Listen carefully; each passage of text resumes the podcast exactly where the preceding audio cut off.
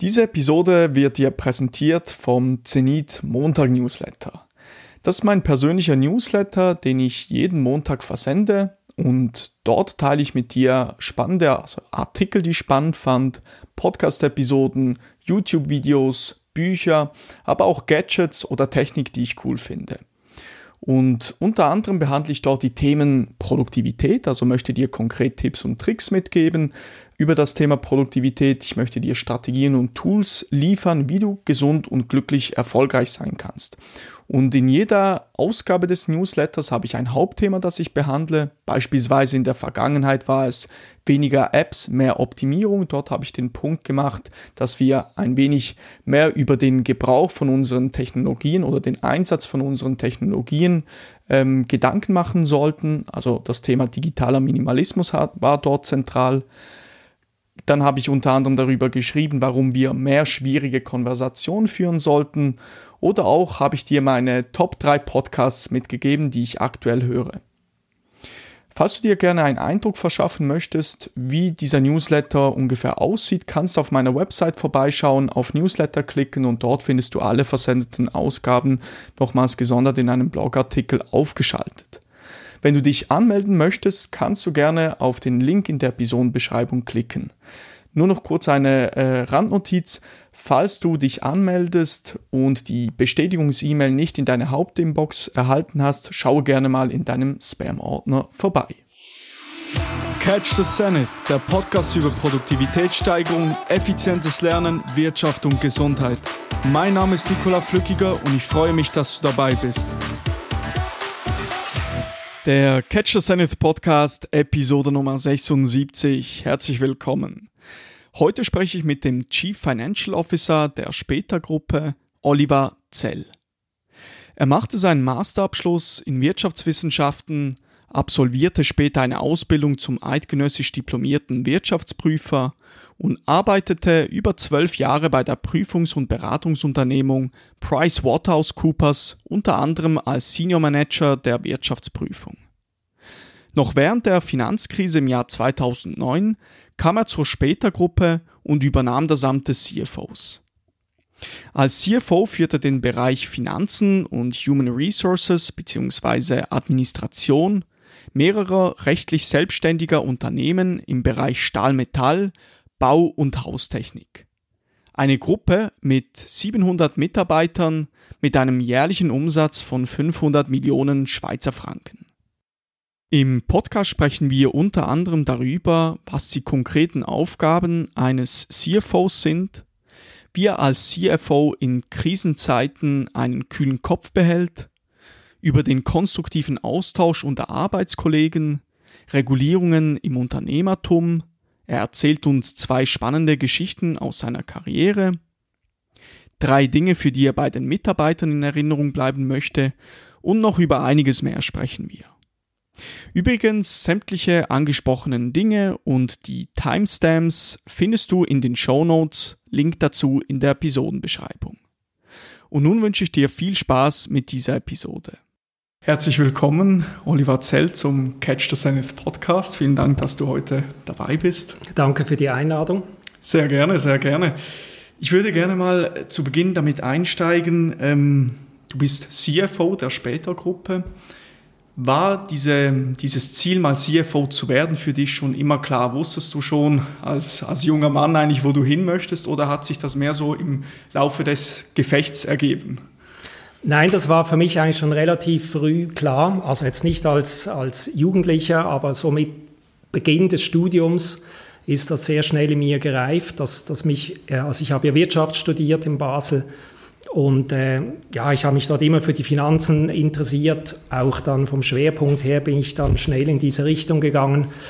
Und für mich war eigentlich schon während dem Studium klar, so das Fernziel ist, dass ich irgendwann mal CFO sein möchte. Okay, also von Anfang an hast du das eigentlich schon definiert. Hast du das irgendwie für dich, wie hast du das herausgefunden? Hast du dir mal aktiv die Frage gestellt im Sinne von, hey, was will ich eigentlich machen? Wo will ich hin? Oder das kam eigentlich mehr so über die Interessen, also dass ich wirklich ähm, an, an, Zahlen einfach immer schon interessiert war, ähm, dass mich auch ja, die Entwicklung von Unternehmen interessiert haben. Und äh, ich fand das einfach spannend, dieses Thema, das hat mich viel mehr interessiert als beispielsweise Marketing oder andere Themen, die man ja auch im, im Wirtschaftsstudium mitbekommt. Und, und so hat sich das eigentlich, ja, wie gesagt, recht früh rauskristallisiert und ich habe das dann auch ziemlich klar, diese Stoßrichtung verfolgt. Du, okay, okay. Was würdest du generell jemandem vielleicht mitgeben wollen, der ein bisschen eben noch Mühe hat, herauszufinden, was möchte er überhaupt machen oder so sein, sein Warum herauszufinden? Könntest du mehr so ausprobieren, Try and Error? Was könntest du dir da vorstellen? Ich glaube, wichtig ist sicher der Austausch mit, mit Kollegen, mit Freunden, dass man Einblick bekommt äh, in, in, verschiedene, ja, in verschiedene Berufsmöglichkeiten, ähm, so Erfahrungen vielleicht auch sammeln, früh erste Erfahrungen sammeln kann und wie gesagt sich austauschen und dann halt immer wieder sich auch selber die Frage stellen, ja, ist jetzt das etwas, was mich interessiert oder nicht? Ich meine, glücklicherweise gibt es ja heute sehr viele Möglichkeiten, die man hat und es muss nicht immer von Anfang an der klare Weg sein, um zum Ziel zu kommen. Da gibt es heute ja sehr viele, sehr viele Varianten, wie man ähm, erfolgreich im Beruf seinen Weg finden kann. Also du würdest sagen nicht, dass es so den Weg eigentlich gibt, den musst du machen, um dort zu sein, wo du heute bist? Ich glaube ganz generell nicht. Natürlich als, als CFO, da gehört viel Fach, Fach-Know-how dazu. Das muss man sich aneignen. Äh, aber ob man sich das direkt quasi straight ähm, auf seinem Weg aneignet oder ob man zuerst andere Dinge macht und sich das dann via Zusatzausbildung aneignet, das spielt eigentlich nicht so eine Rolle. Aber es braucht schon sehr viel ähm, konkretes Finanz-Know-how, das ist sicher gefragt, ja. Du sagst Finanz-Know-how und vorhin hast du angesprochen, man muss auch ein bisschen ein Interesse haben an Zahlen. Mhm. Wie hat sich das bei dir manifestiert? Bist du schon jung mit Zahlen einfach in Berührung gekommen? Hat dir Freude gemacht zu rechnen, ähm, dich damit zu beschäftigen, wie ein Unternehmen finanziell aufgestellt ist? Oder ja, also Zahlen haben mich schon, schon immer interessiert. Ich konnte mir eher das Geburtsdatum merken als den Namen von jemandem. Äh, entsprechend war ich auch in der Schule, war ich eher Richtung Mathematik, Physik orientiert, interessiert und Sprachen, ja, Sprachen gehören dazu natürlich, aber war ich weniger stark als jetzt im mathematischen Bereich. Das würde mich wundern, oder? Es gibt ja Leute, die sind, also wenn man Mathematik beherrscht, oder, hat man schon eine sehr wertvolle Fähigkeit. Was, würde ich mich wundern, was fasziniert dich an der Mathematik? Hat das etwas in dir ausgelöst? Oder? Ja, es ist für mich einfach eine gewisse Logik, die mich, die mich dort dran fasziniert. Und ja, ich bin eher der, der rationale, logisch denkende Mensch. Äh, und deshalb habe ich halt eher Schwierigkeiten bei den, also Schwierigkeiten, ja, beim Französisch ist da nicht alles logisch, Deutsch wahrscheinlich auch nicht, aber als Muttersprache kann man das halt, lernt man das einfach so. Ähm, und, und Mathematik hat eben viel mit Logik zu tun und, und das interessiert mich einfach mehr oder spricht mich mehr an. Könnte man auch sagen, dass der Beruf eines CFOs so aufgebaut ist, dass man eben mit logischem Denken sehr, sehr weit kommt? Ja, man braucht sehr gute analytische Fähigkeiten. Es geht aber auch nicht nur um Zahlen, also man muss auch Interesse haben, was steht eigentlich hinter den Zahlen. Also ich kann eine Bilanz lesen, eine Erfolgsrechnung lesen, aber wenn, wenn ich mir nicht konkret vorstellen kann, was steckt eigentlich hinten dran, dann denke ich, kann ich nicht meine, meine volle Wirkung erzielen als CFO. Also ich habe mich auch schon immer sehr interessiert, was steckt eigentlich dahinter, was ist das Kernbusiness. Also ich gehe auch raus bei uns. Ich, ich sitze nicht einfach nur im Büro und in den Sitzungszimmern, sondern ich schaue mir die Prozesse auch wirklich draußen an, ähm, um so eben besser zu verstehen, wie kommen eben gewisse Zahlen zustande. Und dann merkt man auch, wo kann man entsprechend Input geben und Einfluss nehmen.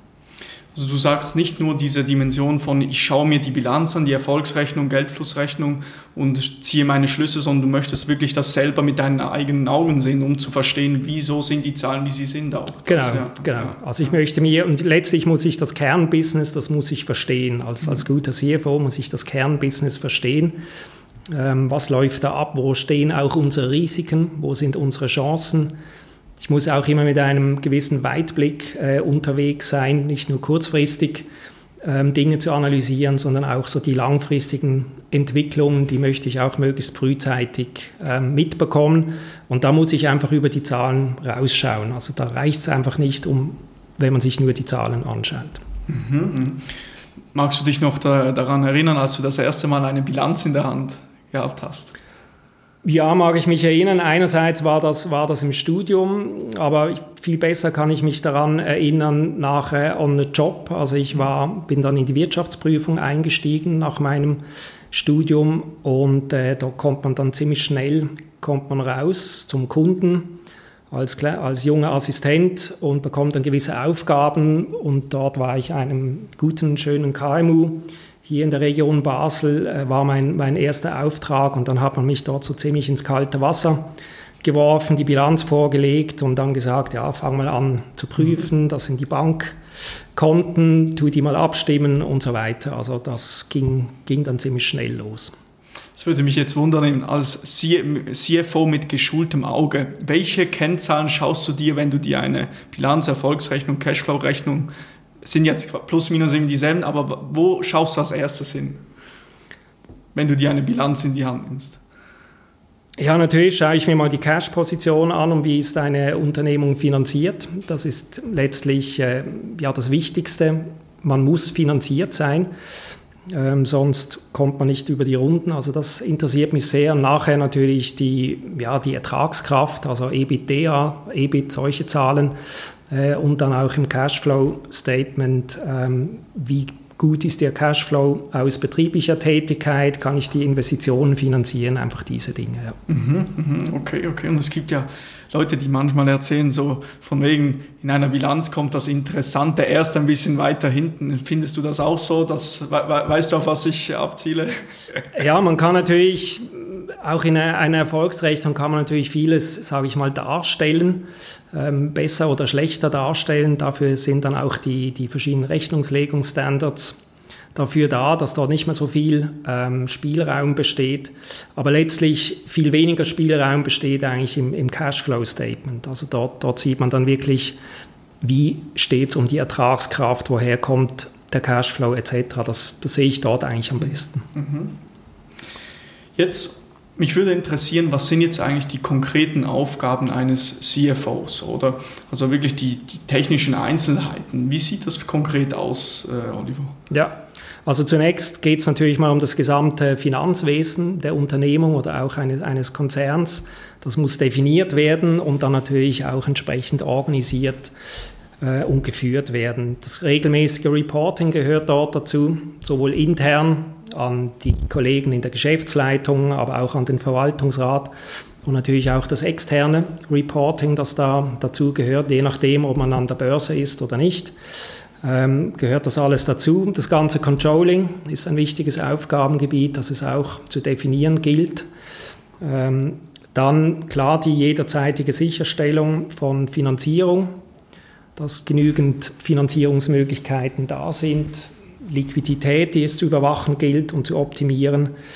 Ähm, ja, das Risikomanagement gehört eigentlich auch zu den wichtigen Aufgaben des CFO. Internes Kontrollsystem ist dort auch noch ein Stichwort.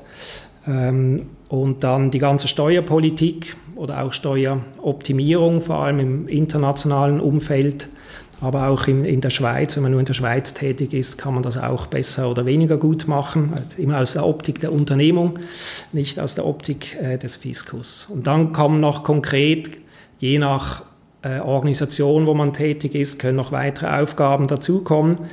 Bei mir ist es konkret noch der ganze HR-Bereich, der auch bei mir angesiedelt ist. Mhm.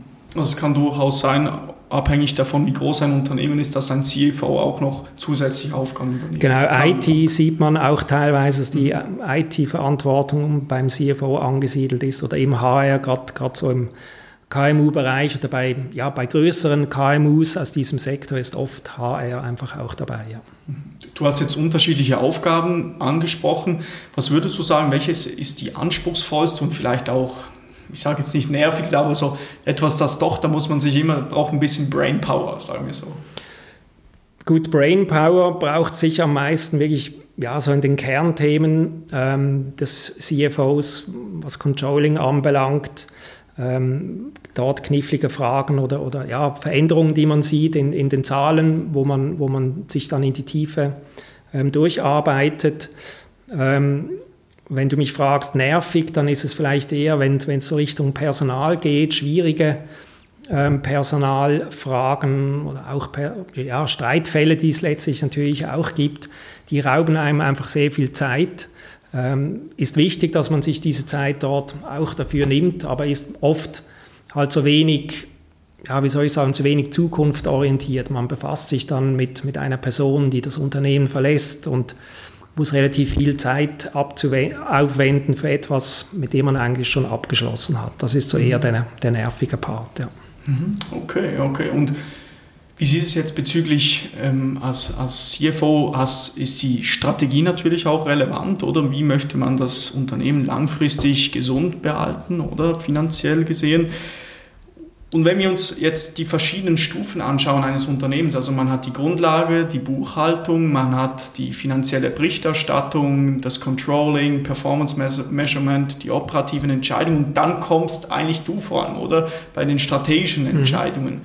Wie was, wie versuchst du dein Unternehmen oder generell das, als CFO das Unternehmen strategisch, finanziell, langfristig gut zu behalten, dass es in die richtige, richtige mhm. Richtung geht? Ja, im Rahmen der Strategiedefinition oder auch Überwachung macht man natürlich immer wieder Simulationsrechnungen. Was wäre, wenn, wenn, wenn wir das so umsetzen? Was haben wir für einen Finanzierungsbedarf? Was macht das mit unserer Profitabilität, mit unserer Ertragskraft etc.? Ähm, dort arbeite ich viel mit, mit solchen Simulationen und natürlich arbeite ich sehr eng mit dem, mit dem CEO zusammen, dass ich halt ja, die, die, diese strategischen Ideen natürlich auch challenge. Das ist eine sehr wichtige Aufgabe ähm, die ist des CFO, dass, dass er wirklich immer mit einem kritischen Blick unterwegs ist im Sinne von, kann das funktionieren, ist das realistisch genug definiert, oder sind das, ja, sage ich mal, ein bisschen plakativ gesagt, Wunschträume, die da daherkommen? Man nimmt auch von seinen Erfahrungen natürlich, ähm, greift man zurück und weiß, ja, diese Dinge haben funktioniert, andere Dinge haben vielleicht weniger gut funktioniert und, und ja, nimmt so wirklich auch stark Einfluss auf, auf die Strategie. Also im ganzen Strategieprozess, wenn, wenn man das definiert, auch mit den einzelnen Teilbereichen der Unternehmung, dort bin ich auch überall dabei und, und ja, wie gesagt, werfe einen kritischen Blick drauf und gebe auch meinen Input oder meine Empfehlung auch für Chancen, gebe ich dort äh, immer, immer weiter. Und letztlich, ja, gilt es dann, diese ganzen Überlegungen, diese strategischen Überlegungen gilt es dann letztlich auch wieder in, einer Planungs-, in eine Planungsrechnung umzugießen und zu schauen, erreichen wir so auch unsere Ziele, die wir uns langfristig gesetzt haben. Also du hast gesagt, man ist wichtig auch, dass sich der CEO und der CFO gegenseitig challengen, oder? Mhm. Wenn der CEO sagt, wir möchten dorthin, ist, sagst du, ist das überhaupt möglich? Ist das realistisch? in dem Sinne. Würdest du sagen, also, dass der CEO und CFO ein kongeniales Team bilden eigentlich? Unbedingt. Also äh, aus meiner Erfahrung müssen sich die ähm, wirklich, die müssen sehr gut zusammenarbeiten. Ob sie, ob sie die besten Freunde sein müssen, das glaube ich nicht. Ähm, aber sie müssen, sie müssen sehr gut zusammenarbeiten, sie müssen die Stärken und Schwächen des anderen kennen und ja, letztlich verbringen sie viel, viel Zeit eben mit, mit diesen langfristigen Themen, aber auch mit, mit der kurzfristigen operativen Überwachung der einzelnen Bereiche. Das machen wir oft, jetzt bei später machen wir das oft im Duo, CEO und CFO zusammen oder auch Verwaltungsratssitzungen bin ich ebenfalls dabei und, ich glaube, das ist heutzutage normal, ähm, dass CEO und CFO sehr eng zusammenarbeiten. Mhm, mhm. Okay, okay, also ihr unterstützt euch gegenseitig, um Synergien eigentlich realisieren genau. zu können. Ja. Ja. Generell, das würde mich noch das interessieren im Sinne von, je, also wenn wir bei der Buchhaltung starten, wissen wir sehr viele Transaktionen, aber die Höhe einer Transaktion nicht so hoch. Je höher wir diese Hierarchie hochgehen und bis zu den strategischen Entscheidungen gehen, sind die, die Wertschöpfung der einzelnen Transaktionen sehr hoch, aber die Transaktionen sehr wenig. Ähm, ist das auch so eine gewisse Last, die auf einem auf den Schultern liegt, wenn man weiß, okay, bei mir, ich, ich, ich bewege das große Geld in dem Sinne?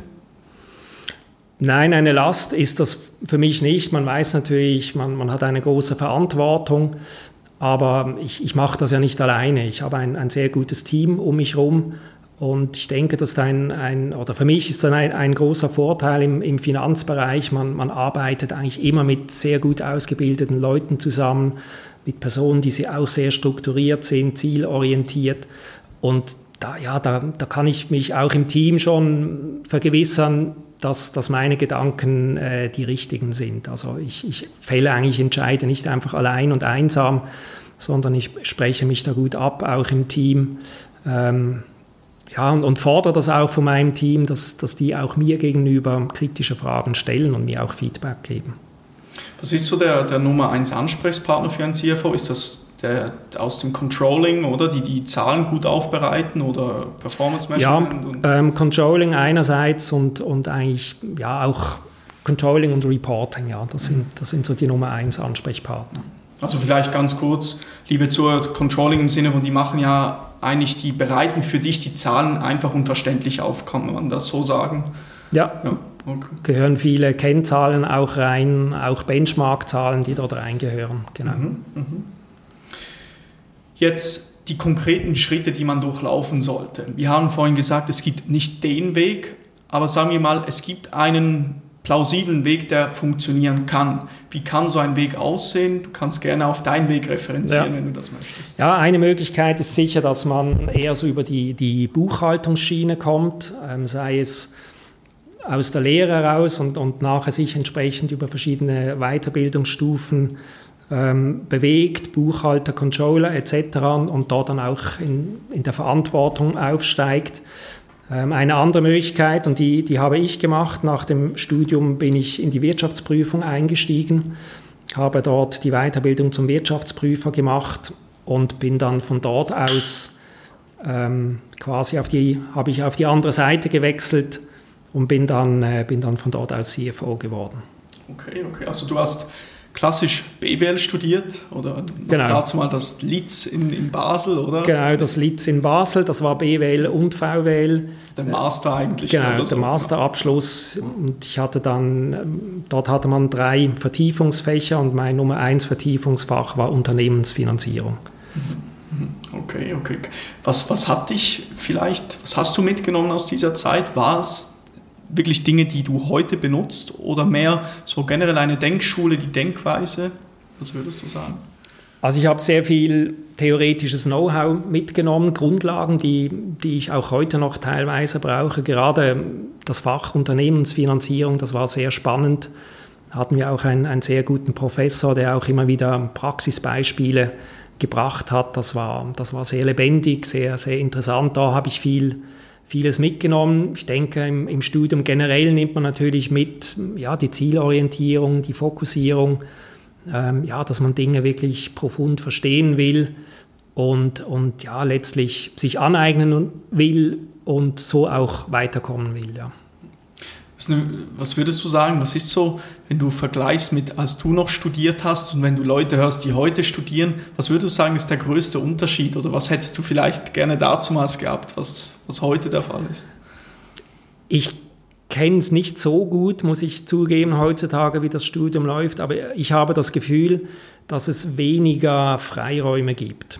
Also mit diesem, mit diesem ganzen Punktesystem habe ich das Gefühl, die Studenten, die, die sind heute so quasi im, im, im Dauerprüfungsmodus. Und, und das war bei uns weniger der Fall. Wir hatten schon auch im, im Vorlizenziat, ähm, also Richtung Bachelor würde man dem heute sagen, hatten wir schon auch einige Prüfungen. Dann gab es aber dann die großen Vorlizprüfungen und nachher bis zum Lizenziat ähm, ja, musste man sich wieder sehr selbstständig äh, die Zeit einteilen. Einige sind dann viel mehr arbeiten gegangen, weniger studieren, haben das dann quasi im, im stillen Kämmerlein oder in der Unibibliothek nachgeholt. Und heute habe ich so das Gefühl, der, der Weg ist, ist viel stärker strukturiert, aber das ist vielleicht eher mein Gefühl. Okay, okay. Also war es früher so, dass man mehr Arbeiten oder Projektarbeiten hatte? Oder? Es gab Projektarbeiten, aber ja, letztlich war es einem ziemlich selber überlassen, wie man sich, wie man sich weiterbildet, ähm, ja, wie man sich das Know-how aneignet, ob man jetzt, ob man jetzt äh, anwesend war oder nicht, das wurde nicht groß kontrolliert. Und, und so konnte man sich je nach Fach auch seine eigene Strategie entwickeln. Es gab Vorlesungen, ja, die, da hat man nicht allzu viel mitgenommen Da war es vielleicht effizienter, die richtigen Bücher zu lesen und, und bei anderen Vorlesungen hat man sehr vieles mitgenommen und dort war, war es natürlich ein Must, dass man dort dabei ist. Mhm. Also du sagst eben, da war es wichtig, man, man wurde nicht vielleicht so stark an der Hand gepackt. Genau, in dem Sinne. Okay. genau, genau. Du hast auch den Wirtschaftsprüfer gemacht, oder? Ähm, ich, ich weiß nicht, ich, wie, wie sieht die Ausbildung zum Wirtschaftsprüfer aus? Ist das eine taffe Ausbildung? Ich habe das mal so, ich glaube mal gehört, dass das noch recht tough ist. Ist eine, eine taffe Ausbildung, ist letztlich ein eidgenössischer Titel. Ähm, zu meiner Zeit gab es auch immer eine recht hohe Durchfallquote. Und das Taffe ist eigentlich, man, man steigt ein in die Wirtschaftsprüfung, man, man lernt dort sehr viel on the job, hat aber natürlich auch viel zu tun.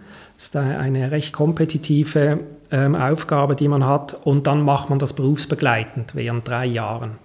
Und das ist natürlich einfach die, die Challenge. Also das, das macht man in jungen Jahren, steckt man das natürlich locker weg. Aber jetzt, wenn, wenn man schon Familie hat nebendran oder so, war bei mir nicht der Fall, aber ich kannte solche Leute, dann, dann ja, ist es sehr, sehr anspruchsvoll. Ja. Also das Pensum geht Einfach das Pensum, genau. Über genau. neun Stunden auf jeden Fall, oder was würdest du sagen? So im Sinne von, wenn man arbeitet und dann noch äh, Wirtschaftsprüfausbildung. Ja, man hat, man hat natürlich, wenn, wenn den Phasen, wo man ähm, wirklich on the job sehr viel zu tun hat, hat man weniger Schule. Also das ist mehr so im Frühjahr und, und in den Herbst rein, reingelegt. Und äh, es gab dann, also zu meiner Zeit war es so, dass man am Schluss wirklich ähm, die großen Prüfungen hatte und die musste man einfach bestehen. Und da hat man keine Vornoten gehabt, die man mitgenommen hat. Und äh, dort hat man sich einfach dann den ganzen Sommer freigenommen, hat man sich zehn, elf Wochen einfach intensiv vorbereitet auf die, auf die Schlussprüfung. Heute gibt es auch so Modulprüfungen. Da merkt man vielleicht auch früher, wenn es einem doch nicht so zusagt, dass man dann auch früher wieder aussteigt. Ähm, es ist auch halt mehr Richtung Studium so gemacht, dass es etwas besser aufgeteilt ist. Ja. Mhm. mhm. Und hast du schon, bist du zu dieser Zeit dann schon bei PricewaterhouseCoopers eingestiegen? Oder? Genau, das ja. ist, ist Pflicht. Also für die, für die Prüfung muss man auch die entsprechende Berufspraxis haben. Und das machen alle so. Also man steigt ein bei, bei einem Wirtschaftsprüfer, fängt dort mit dem Job an und es ist in der Regel auch Pflicht, dass man dann diese Weiterbildung macht, die dort drei Jahre geht. Und ohne die Berufserfahrung hat man auch keine Chance, die, die Prüfung zu bestehen. Okay, okay. Also du sagst, du bist bei, bei PwC gewesen. Das würde mich auch wundern, was hat dich dieser Beruf, Beruf gelernt in dieser Zeit? Oder du warst Senior Manager oder war man, warst du direkt Senior Manager? Nein, nein, man fängt, als, man fängt als Assistant an und dann steigt man so mit der Berufserfahrung, steigt man dann auf und äh, am, am, Schluss, die letzten Jahre, war ich, war ich Senior Manager. Ja, ich war insgesamt zwölf Jahre bei, bei PwC. Mhm. Ja, ich habe sehr viel mitgenommen. Beispielsweise habe ich mal zusammengezählt, bei wie vielen Unternehmen war ich als Prüfer oder auch Berater tätig. Und das sind über 70 Unternehmen oder Unternehmensgruppen und äh, in den verschiedensten Branchen. Und, und das ist natürlich ein unheimlicher Erfahrungsschatz, den man sich da aneignet. Ähm, gibt kaum eine Branche, wo ich nicht mal auch mal Einsicht hatte als Wirtschaftsprüfer. Und da kann ich heute teilweise noch davon zehren, von, von diesen Erfahrungen, die ich dort gemacht habe. Man lernt aber auch sehr schnell, ähm, ja, lernt man, wie man mit den verschiedenen Menschen, den verschiedenen Führungskräften umgeht. Also man hat ja als Wirtschaftsprüfer oft dann ja auch mit dem CFO dort der betreffenden Unternehmung zu tun und, und ja, lernt dann natürlich auch von diesen über 70 Unternehmen, die ich dort geprüft habe, ähm, entsprechend auch 70 CFOs, 70 CEOs etc. lernt man kennen und ja, merkt auch, wie man, wie man mit diesen verschiedenen Charakteren umgehen muss, um seine Ziele zu erreichen. Das war auch sehr spannend. Was würdest du sagen, was ist so das Nummer eins Takeaway, das du mitgenommen hast? Wenn du dich auf eine Sache beschränken würdest, aus diesen zwölf Jahren bei PricewaterhouseCoopers gearbeitet zu haben, was ist dir geblieben für heute noch? So etwas, das dich irgendwie geprägt hat oder etwas gelernt hast, so etwas Großes? Ja, das eine Takeaway, wenn ich mich wirklich auf eines beschränke, dann, dann ist wirklich die, die Zusammenarbeit in, in den Teams. Also man, man hat dort unheimlich viele motivierte Leute um sich herum, äh, man arbeitet in gemischten Teams und ja, dieser Spirit, der dort jeweils herrscht, das, das war einfach sehr, sehr motivierend. Man, man ist oft unter Zeitdruck, ähm, aber man hat viele spannende Aufgaben zu erfüllen und, und ja, es gibt natürlich oft auch ein, man, man hat oft auch ein Erfolgserlebnis mit jedem abgeschlossenen Mandat. Das ist ja auch ein Erfolg, den man, den man feiern kann. Und, und ja, es, wir hatten immer tolle Teams, immer tolle Persönlichkeiten in diesen Teams und, und ja, das war, das war eine, sehr, eine sehr tolle Erfahrung, die ich dort gemacht habe. Also Wirtschaftsprüfung und Beratung, beides das so, so abgedeckt? Genau, also der Hauptfokus war natürlich äh, war die Wirtschaftsprüfung, aber man hat auch immer etwas beratend, konnte man seine Kunden, bei, bei seinen Kunden tätig sein. Mit zunehmender Zeitdauer haben sich ja auch die Regulierungen haben zugenommen für die Wirtschaftsprüfung dann ist die, dieser Beraterteil ist eigentlich immer kleiner geworden. Ist es ein bisschen so, dass man darf ja nicht, also angenommen, du willst noch dort arbeiten, du dürftest ja nicht beraten und prüfen gleichzeitig. Genau, das genau, ist ja, genau. da muss man irgendwie ein, ein Jahr Vorlaufzeit haben und dann darf man irgendwie wieder. Darf kommt, auf die, kommt auf die Funktion davon, die man okay. vorher hatte. Ja. Ja. Aber die, die Regulierungen, die sind immer schärfer geworden, ja, das mhm. ist so. Dann möchte ich gerne nachher noch ein bisschen darauf zu sprechen kommen bezüglich Regulierungen, wie mhm. du das siehst in der Unternehmenswelt. Jetzt, was würdest du sagen vom Mindset her? Was sollte man ein bisschen für ein Typ sein? Wir wissen jetzt so die technischen Einzelheiten bezüglich zahlenaffin, aber was sollte man ein bisschen ja, im Kopf, mit welchem Ansatz sollte man diese, dieses Ziel verfolgen? Was würdest du sagen? Was sicher hilft, ist, wenn man sehr gut strukturiert ist in, in seinem Denken, analytisches Denken, das braucht es für, für die CFO-Position. Ähm, Zielorientierung, Fokussierung, das sind für mich wichtige Dinge, ähm, die, man, die man mitbringt. Man muss sich auch sehr gut organisieren können äh, ja, und letztlich unterscheiden, was ist wichtig und dringend und was ist wichtig, nicht dringend und was ist einfach unwichtig für den Moment. Einfach, dass man ja, dort auf den richtigen Dingen äh, seinen Blick drauf hat. Hast du da so gewisse, das, die wichtigen von den dringenden und wichtig und dringend etc. Eisenhower Matrix kennen wir äh, alle. Jetzt gerade im täglichen Arbeiten, wo sehr viel wahrscheinlich auf dich zukommt, äh, kommt, wie hast du da gewisse Mechanismen, wie du das ein bisschen kategorisierst, die Arbeit und mit dem Wichtigsten anfängst? Oder wie sieht das? Also meine Frage eigentlich, wie behältst du die wesentlichen Dinge im Auge, die wesentlichen Dinge? Ja.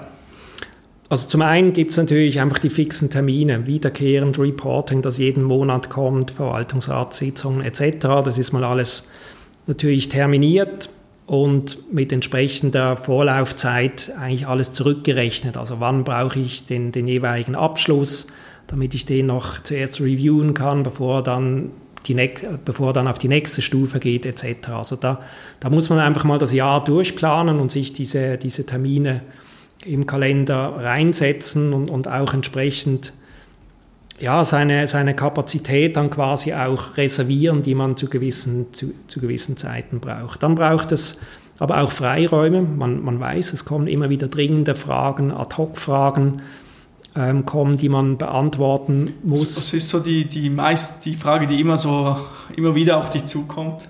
Ad-Hoc vielleicht, oder? Gut, in der, in der aktuellen Zeit äh, mit diesen vielen ja, mit, mit, diesen vielen externen Schocks quasi, die, die da über die Welt immer hereinbrechen, passiert natürlich oft etwas mit den Preisen. Und für, jetzt für unser, unser Geschäft ist eigentlich das Preisrisiko ist das größte, ist das größte Risiko. Und, und ja, dort muss man einfach immer wieder, das muss man immer wieder neu anschauen. Manchmal hat man das Gefühl, ein, ein Ereignis X würde die Preise in die Höhe treiben, macht es dann trotzdem nicht. Also beispielsweise bei Pandemieausbruch hatte man jetzt eher das Gefühl, ähm, dass die Preise abstürzen. Das sind sie aber nicht. Die, die haben sich eigentlich recht konstant gehalten. Ähm, bei Ausbruch des Ukraine-Kriegs sind sie, sind sie quasi über Nacht dann wieder explodiert.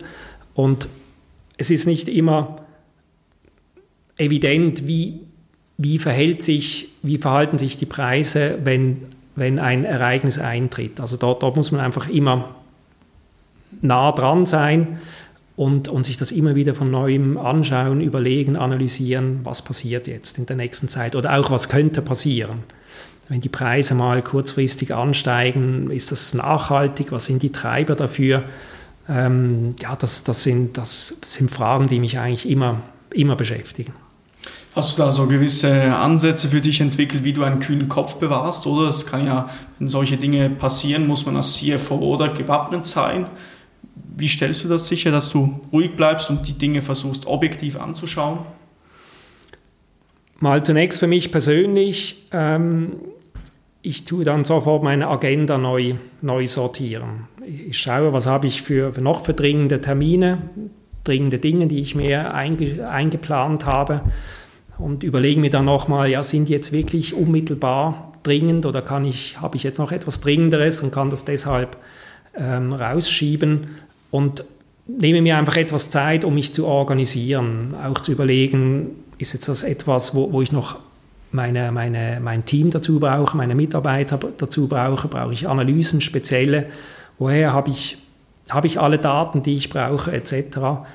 Ähm, also dass ich wirklich dann nochmal so quasi wie einen Schritt zurück mache, bevor ich, bevor ich richtig loslege und, und dass ich mich versuche ähm, zu organisieren und, und wirklich ja, mir den Freiraum dann auch schaffe, dass ich weiß, okay, ich habe jetzt diese Zeit, die kann ich mir nehmen, ohne dass andere Dinge mir dann quasi ähm, durch die Finger gehen. Hm, also dass man sich auch versucht, ein bisschen zurückzunehmen, im Sinne genau. nicht mitreißen lässt mit genau. der Panik, so in dem Sinne. Okay. Genau da hilft einem natürlich die, die Erfahrung, das, das ist auch klar. Mit, mit meinem Alter, knapp über 50, kann ich das natürlich besser, als, als das vielleicht noch vor zehn Jahren der Fall war. Du hast ja schon wahrscheinlich die Finanzkrise miterlebt im 08, 09, oder? Genau, genau zu dem Zeitpunkt bin ich bei, bei später eingestiegen, oh. also eigentlich mitten, mitten im Sturm. Ähm, Im März 2009 bin ich eingestiegen, die Stahlpreise waren im freien Fall. Also das war ein, ein ja, sehr schwieriger Einstieg dazumals. Du hast meine Frage schon vorweggenommen, das ist super. Äh, ähm, wie, wie hat dein Einstieg ausgesehen? Du bist, du bist ja nicht direkt als CFO bei der Später-Gruppe eingestiegen. Wie also, sah dein ja. Einstieg aus? Und du kannst ein bisschen erzählen mit der Finanzkrise, wie das aussieht. Genau, also mein, mein also ich bin direkt aus der Wirtschaftsprüfung, habe ich geschaut, also habe ich mir eine Stelle gesucht, wo ich dann wirklich auch als CFO einsteigen kann. Habe mir verschiedene Stellen angeschaut und, und hierbei später war es so, dass mein Vorgänger, der ging in Pension und es gab, ähm, ja, sage ich mal, relativ viel Arbeit hat gewartet. Es standen organisatorische Änderungen an, wo man gesagt hat, jetzt möchte man den Nachfolger vom CFO, möchte man möglichst frühzeitig an Bord haben und hat dann eigentlich wirklich so einen Plan gemacht, auch der, die, die CEO-Position war geplant, dass sich die dann in den nächsten zwei, drei Jahren auch ändert, dass es dort eine, eine Nachfolge gibt. Der Nachfolger war schon dazumals bei später. Und so hatte ich eigentlich die Aufgabe, dann das Stammhaus zu führen, die Finanzen des Stammhauses, sowie bei sämtlichen Projekten, die die ganze später Gruppe betreffen, die den finanziellen Part zu übernehmen. Und so konnte ich mich da rasch einarbeiten in, in die wichtigen Themen, das Kernbusiness verstehen. Mit Stahlhandel hatte ich vorher noch nichts, keine Berührungspunkte. Und äh, ja, es war mitten, mitten im größten Sturm eigentlich, den damals die, die Stahl, den Stahlhandel erfasst hat. Ich bin dort mittendrin eingestiegen. Wir hatten neue SAP eingeführt, drei Monate vor meinem Einstieg. Also auch das Reporting war noch nicht so etabliert äh, wie ich mir das gewünscht habe. Und da gab es sehr viele, sehr viele Dinge anzupacken.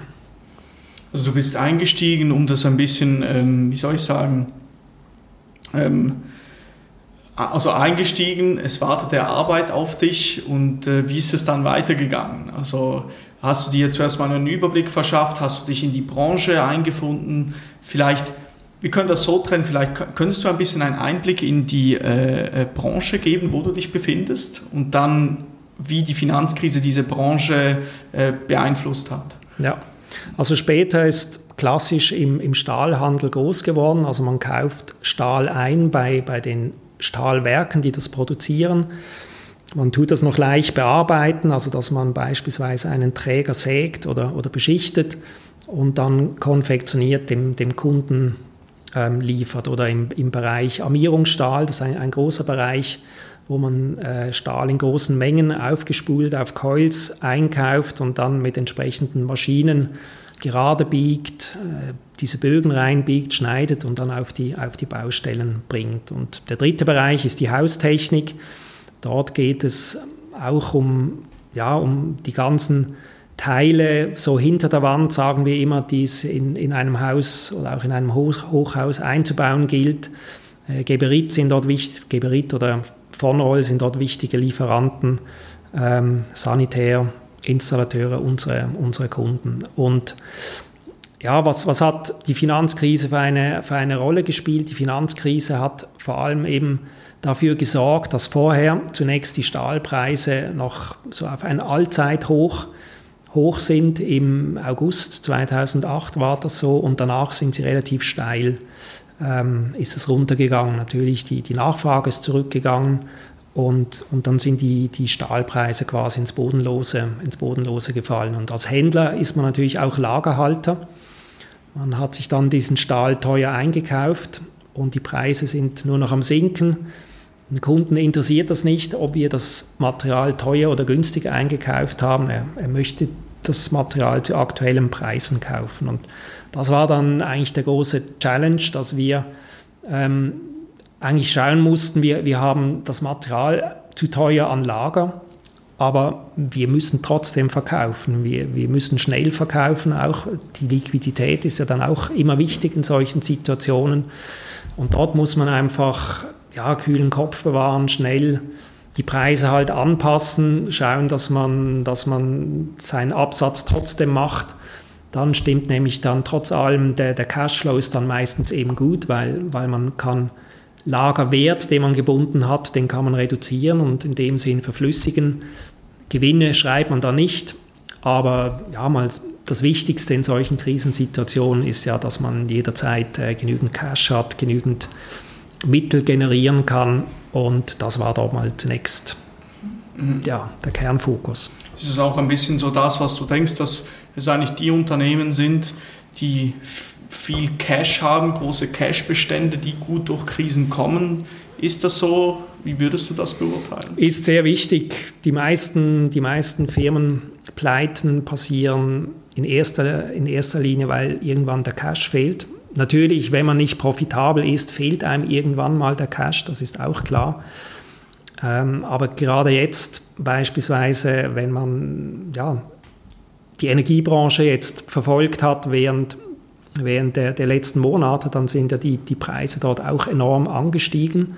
Und äh, es gab gerade auch in der Schweiz ähm, einen, eine größere einen größeren Konzern, der dann plötzlich Probleme hatte, sich zu finanzieren. Der, der, der Konzern schreibt Gewinne, aber sein Finanzierungsbedarf war so groß, dass er den selber nicht mehr decken konnte und, und dann entsprechend auf seine Aktionäre zugehen musste, um dort neue, neue Mittel zu bekommen. Also ja, genügend Finanzierungs-, also ich würde vielleicht so sagen, es braucht nicht immer zwangsläufig einen riesen Cash-Bestand, das, das ist nicht notwendig, aber man braucht immer genügend Finanzierungsreserven, die man dann auch kurzfristig, kurzfristig anzapfen kann. Mhm, also dass man auch zusätzlich noch Acht gibt auf die Eigenkapital- Fremdkapitalquote. Und das natürlich, wenn man genügend Substanz hat, dann, dann ist man ja auch, ist, ist das mal eine der wichtigen Voraussetzungen, um auch kreditwürdig zu sein. Neben der Ertragskraft ist, ist auch die Substanz immer wichtig. Und das macht es dann halt einfacher, dass man dann auch kurzfristig sich fremdfinanzieren kann. Und das macht einfach, einfach Sinn, dass man da genügend, genügend Reserven hat. Man, man sollte da immer auch ja, die, das Unmögliche denken, was könnte wirklich passieren, was sind Worst-Case-Szenarien und wie sieht unsere Finanzierung aus in einem solchen Worst-Case-Szenario. Also ich habe in meiner Tätigkeit immer darauf geachtet bisher bei später, dass wir wirklich mehr als genug Finanzierungsreserven haben. Ich möchte nicht in einer Krisensituation dann plötzlich abhängig davon sein, ob ich Finanzierung noch bekomme von einer Bank oder von mehreren Banken oder nicht, sondern diese Dinge muss ich ja, die, diese Dinge muss ich organisieren in, in Phasen, wo, wo man sehr gut dasteht, wo, ja, wo die, die Kreditwürdigkeit sehr hoch ist.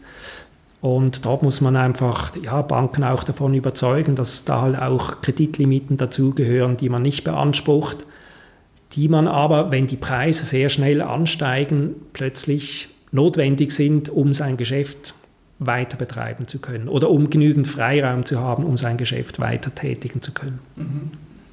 Was ist für dich so eine solide Eigenkapitalquote? Ja, das kommt ganz, das kommt ganz auf, die, auf die Branche drauf an. Ähm, wir sind etwas über 50 Prozent. Das ist für, für uns sicher eine, eine sehr solide Quote. Mhm. Ja, okay. Jetzt, wir haben vorhin darüber gesprochen, Oliver, du bist bei Später eingestiegen. Wir haben einen Eindruck jetzt erhalten, in welcher Branche sich die Später-Gruppe befindet. Ähm, als du dazu mal eingestiegen bist, was war dir wichtig, was die anderen Mitglieder der Geschäftsleitung über dich verstehen? Was hast du am Anfang vielleicht ein bisschen klar machen müssen, dass die Leute wissen, an was sie genau sind? Ich bin wirklich mit einem quasi fresh Look von außen bin ich eingestiegen, habe mir habe viele Fragen gestellt. Ich wollte auch nicht nur mit CEO und Verwaltungsrat sprechen, ich habe auch mit den übrigen Geschäftsleitungsmitgliedern gesprochen. Ich wollte auch mehr von, von diesem Business verstehen, was, was machen wir wirklich, welche Risiken stecken dort dahinter. Ich habe mir die Strategie angeschaut und ich habe mir eigentlich von Anfang an dort auch ja, wirklich erlaubt, völlig, ja, völlig kritisch, ohne ohne Kenntnis jetzt quasi der Spätergeschichte einfach meine Meinung darzulegen. Wo ich denke, das ist auch wichtig, wenn man von außen kommt, dass, dass man auch mal wirklich so einen neuen Blick auf die Dinge wirft, weil sonst besteht auch immer die Gefahr etwas der Betriebsblindheit, dass man ja, man bewegt sich immer innerhalb seiner Branche und, und nimmt vielleicht Dinge auch für gegeben an. Ja, das, sei, das war schon immer so und das ist halt so in unserer Branche ähm, wo ich dann eher die, die Einstellung habe und sage, okay, aber vielleicht können wir das ja ändern. Also nur weil das in der Vergangenheit gewisse Zyklen immer stattgefunden haben, muss das ja in der Zukunft nicht der Fall sein. Oder wir können anders damit umgehen. Also Stahlbranche typischerweise hat natürlich immer gewisse Zyklen, mal hat es Hochphasen, dann gibt es wieder Tiefphasen. Und ja, letztlich letztlich ist das ein, eine Gegebenheit, ja, die, die Märkte bewegen sich, aber man, man, muss sich ja dann auch so aufstellen, dass egal ob jetzt eine Hoch- oder eine Tiefphase ist, man muss einfach immer Geld verdienen. Man muss immer schauen, wie kann man sich organisieren, sein Geschäft, dass man, dass man, egal wie sich der Markt bewegt, dass man halt immer Geld verdient. Und ja, ich, ich bin auch mit der Erfahrung von, von sehr vielen anderen Branchen bin ich natürlich hier dazu gestoßen und habe einfach von Anfang an ja, dort viele kritische Fragen gestellt und, und so bekam ich auch schnell quasi den Rückhalt, dass man, dass man gesehen hat, ja, da kommt einer, der, der hat Erfahrung. Ich wollte nicht alles auf den Kopf stellen, also so bin ich auch nicht, dass ich, dass ich hier, hierher komme und dann sage, ja, das müssen wir alles anders machen, aber ich habe alles kritisch hinterfragt. Mhm. Also sicherlich eine gewisse Neugier, die da sein muss, dass man verstehen möchte, wieso sind die Dinge, wie sie sind. Du hast vorhin gesagt, dass man auch Dinge anders machen kann, als sie immer gemacht wurden. Was denkst du, was ist so eine angenehme Art und Weise, wie man das den Kollegen kommunizieren kann bezüglich, dass man den Status quo, der im Moment herrscht, vielleicht hinterfragt, dass man ihnen vermittelt, hey, wir könnten das auch so machen. Aber es ist ja immer so eine Gratwanderung zwischen, wie kommuniziere ich das? Sage ich das gerade heraus und jeder denkt, oh nein, das möchte ich gar nicht? Oder wie, wie siehst du, muss man da ein bisschen Fingerspitzengefühl haben? Wie gehst du das an? Ich gehe das so an. Ich glaube, es braucht Fingerspitzengefühl. Ähm, ich komme nie und schaue mir etwas an und sage dann nach zwei Minuten, ja, das muss man anders machen. Also ich, ich bin wirklich neugierig, aber auch geduldig, um, um mir wirklich mal die Ist-Situation anzuschauen, mir das erklären zu lassen, die Argumente anzuhören, warum man Dinge so tut, wie man sie tut. Und äh, ich versuche eigentlich immer sehr sachlich zu argumentieren, dass ich, dass ich mir dann überlege, ja, was passiert aber, wenn wir das auf eine andere Art und Weise machen, dass ich dann auch versuche aufzuzeigen, was könnte, was könnte sich daraus entwickeln, wie präsentiert sich dann die Situation und, und einfach versuche so sachlich, fachlich ähm, zu überzeugen. Mhm. Also nicht irgendwie aus der Emotion heraus nein, oder sich nein. angegriffen fühlen, wieso möchte das, wieso möchte der Oliver jetzt das ändern oder so, dass man... Nein, letztlich möchte ich ja die Person auch überzeugen. Natürlich ist man nicht immer gleicher Meinung und da gibt es Konfrontation, gehört dazu, aber, aber letztlich ist ja mein, wenn ich überzeugt bin, dass man etwas anders tun muss und dass es dann besser ist für die Unternehmung, dann, dann möchte ich ja den anderen auf jeden Fall überzeugen und meiner Art entspricht das einfach, dass ich das sehr sachlich mache. Ich sehe da vor allem auch der Punkt der Verhandlung ist sicherlich auch oder relevant. Wie ähm, gehst, wie, wie, wie hast du dich in der Verhandlungsfähigkeit weiterentwickelt? Wie bist du da? Ich sage jetzt mal, ich gehe mal davon aus, du bist recht gut, oder wie bist du darin gut geworden? Was macht ein guter Verhandlungsführer aus? Wichtig ist für mich die, die Ausgangslage. Ich muss einfach meine Ausgangslage kennen. Was sind meine Trümpfe? Ähm, wo habe ich Schwächen?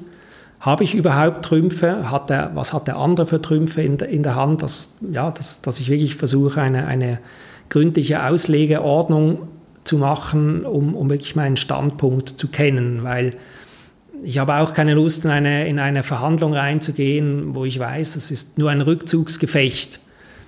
Dort kann ich ja nicht gleich auftreten, wie, wie wenn ich ein paar starke Trümpfe in der, in der Hand habe. Und ich denke, das ist sehr wichtig, dass man, dass man seine Position kennt ähm, das Ziel dann auch definiert, wo, wo man hin möchte und sich dann überlegt, ja, wie, wie komme ich zu diesem Ziel. Mhm, mhm. Also weniger, dass es dieses, dieses äh, Win-Lose oder Lose-Lose mehr wirklich versuchen, eine Win-Win-Situation herbeizuführen, wo beide Parteien schlussendlich besser gestellt sind? Oder ist das, das, der, das ist natürlich der Idealfall, ähm, dass, man, dass man versucht, auch für die, ja, wenn man jetzt beispielsweise in einem Verkaufsprozess ist, also wir, wir haben mal eine, eine Einheit im Ausland verkauft, ähm, dort haben wir sehr viel Zeit und wir haben das, im, das haben nicht ich äh, verhandelt, sondern das war hauptsächlich der CEO. Ich war aber dabei, sehr eng dabei. Und, und da haben wir sehr viel Zeit damit verbracht, auch den Win-Teil des Käufers, der, der dann diese Einheit gekauft hat, rauszuarbeiten. Und, und am Schluss konnten wir für uns einen sehr guten Preis erzielen. Wir sind aber noch heute überzeugt, dass das auch für den, Verkäu äh, für den Käufer eben aufgegangen ist. Also ja, wir haben viel Zeit damit verbracht, was sind unsere Trümpfe oder was sind die Trümpfe aus unserer Sicht dieses Objekts, das wir verkauft haben, aber eben auch, dass wir herausgearbeitet haben, was bringt das dem Käufer, also was sind letztlich dann seine Assets, die er, die er dabei erwirbt. Was würdest du sagen, so die, es gibt ja viele Leute, die sich mit dem Verhandeln beschäftigen. Was, wie wird man gut in Verhandlungen? Was sind, was ist so, was siehst du als Geheimnis der Verhandlung, um gut performen zu können? Wie, wie gesagt, vorher die gründliche Analyse mal der, der Ausgangssituation und, und nicht nur meine, sondern auch des Gegenübers, dass ich mir versuche zu überlegen, was ist seine Situation, eine Strategie festlegen und ja, letztlich Erfahrung also an, an möglichst vielen Verhandlungen auch dabei zu sein, auch wenn man nicht führend ist, sondern wenn man da einfach im Team dabei ist. Und, und ja, so eignet man sich Stra diese Strategien an, was funktioniert, was funktioniert nicht. Und ähm, ja, ich denke, so wird, kann, man, kann man das ein Stück weit lernen. Mhm. Und man muss auch bereit sein, wirklich unangenehme Situationen zu akzeptieren. Also dass man halt mal auch aus dem Zimmer rausläuft, aus dem Verhandlungszimmer. Ja, das kann passieren, das gehört dazu. Oder auch, dass man, dass man auch akzeptiert, man wollte vielleicht heute die Verhandlung zu Ende führen und dann merkt man, das funktioniert nicht. Ja, gut, dann funktioniert es heute nicht. Dann das auch mal akzeptieren. Ja, ja, ja, okay, okay. Also sind wir wieder zurück bei kühler Kopf bewahren und auch mal sagen, jetzt reicht, jetzt müssen wir mal eine Talpause haben und dann weiterschauen. Ja. Okay. Es gibt natürlich noch viele andere erfolgreiche Elemente. Ähm, ich bin sicher nicht überall gleich gut. Es gibt natürlich auch die sehr gewieften Einkäufer, die auch viel auf der emotionalen Ebene machen. Das ist jetzt vielleicht eher weniger mein, mein ähm, primärer Fokus. Das entspricht einfach auch nicht so meinem Typ. Aber natürlich weiß ich auch, äh, die Emotionen sind natürlich auch sehr wichtig. Das ist gerade ein lustiges Thema Emotion, Empathie. Es würde mich wundern, ich habe mir einen Podcast angehört und dort hat jemand erzählt, dass es äh, anscheinend eine Studie gibt, die darauf hinweist, dass ich nagelt mich nicht fest, ich glaube, dass Wirtschaftsprüfer ähm, weniger empathisch sind ähm, oder irgendwie so. Wie, wie, würdest, was, was würdest du dem entgegnen, wenn dir jemand so etwas sagt? Ähm, das kann sein, dass man im Schnitt weniger empathisch ist, bin aber nicht sicher, ob das, ob das wirklich so ist. Also letztlich als Wirtschaftsprüfer, eben, man, man hat seine Mandate, man muss seine Ziele dort erreichen, man, man muss den Kunden prüfen einerseits, man, man stellt dort viele Fragen dem Kunden, die er vielleicht nicht hören will oder keine Zeit hat. Ähm, ich muss aber diese Fragen stellen, ich muss mein Programm durchziehen, ich, ich muss am Schluss ihm auch versuchen, uns den ganzen Aufwand in Rechnung zu stellen und, und ich muss das auch noch unter Zeitdruck machen. Und ich denke, das schaffe ich nicht, wenn ich nicht empathisch bin. Also ich, ich muss ja das Gegenüber dann auch irgendwie abholen. Ich, ich, muss, ja, ich, ich muss versuchen, eine Ausgangslage zu schaffen, wo, wo er mir gerne seine, die, diese Informationen weitergibt, die ich benötige, einfach, dass wir, ja, dass man schnell seinen Auftrag auch, auch ins Ziel bringen kann. Ja. Also, also man muss auch ein bisschen empathisch man, man, sein. Definitiv, ja. man muss empathisch sein. Nicht zuletzt, ja, man, man hat immer mit Menschen zu tun, beim Kunden, innerhalb des Teams etc. Und, und ohne Empathie funktioniert das nicht. Ja, okay. Vorhin habe ich davon gesprochen, ähm, bezüglich in der Branche mit das, oder ich sage jetzt mal in der Unternehmenswelt strengere Regulierungen vorhanden sind. Was denkst du dazu im Sinne von, oder man sieht vielleicht gewisse Nachhaltigkeitsvorschriften, man muss äh, die Berichterstattung, die umfangreicher wird. Ähm, und wenn jetzt jemand argumentieren würde im Sinne von, ähm, damit durch diese Regulierungen, die immer mehr den Unternehmen, ähm, die dazukommen, kann sich das Unternehmen weniger auf das Kerngeschäft fokussieren. Was würdest du jemandem entgegen, der so argumentiert? Siehst du das ähnlich oder? Es gibt schon eine Entwicklung zu immer mehr, immer mehr Regulierung. Also als, als Wirtschaftsprüfer habe ich das sehr stark gemerkt in, in diesen zwölf Jahren bei PwC. War letztlich auch, auch mit der Auslöser, dass ich dann wirklich gesagt habe, jetzt, jetzt ist genug für mich, jetzt, jetzt möchte ich, das engt mich zu stark ein. Da gibt es zu viele Dinge, die man einfach quasi abhaken muss, ohne dass man jetzt einen großen Mehrwert dahinter sieht. Ähm, da hat man es natürlich in, in der Schweiz dann bei, bei einem größeren KMU, wie ich jetzt das tätig bin, hat man es noch etwas leichter. Da gibt es natürlich nicht so viele Regulierungen. Wir sind auch nicht an der Börse, sondern wir berichten an, an unsere Aktionäre.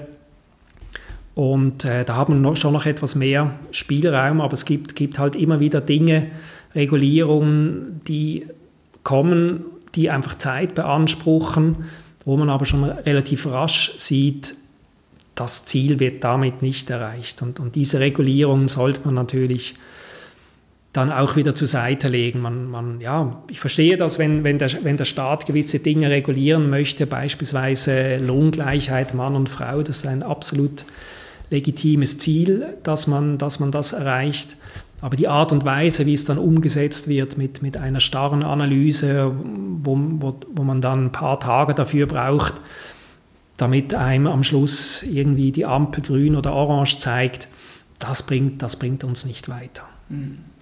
Was siehst du dort bezüglich den Regulatorien ähm, oder eben bei den Regulierungen das größere, größte Verbesserungspotenzial im Sinne von, was könnte auf Seiten des Staates besser gemacht werden, dass eben die Unternehmen trotzdem noch diesen Freiraum haben, weil ich habe mir mal einen Podcast angehört und dort hat ein namhafter auch Wirtschaftler gesagt, ja, es wird teilweise wird so, so viel den Unternehmen auf, ähm, wie sagt man, äh, wie sagen, gebürdet oder ja. äh, dass sie so viel machen müssen, dass sie sich einfach nicht mehr auf ihr Kerngeschäft fokussieren können, prinzipiell, oder?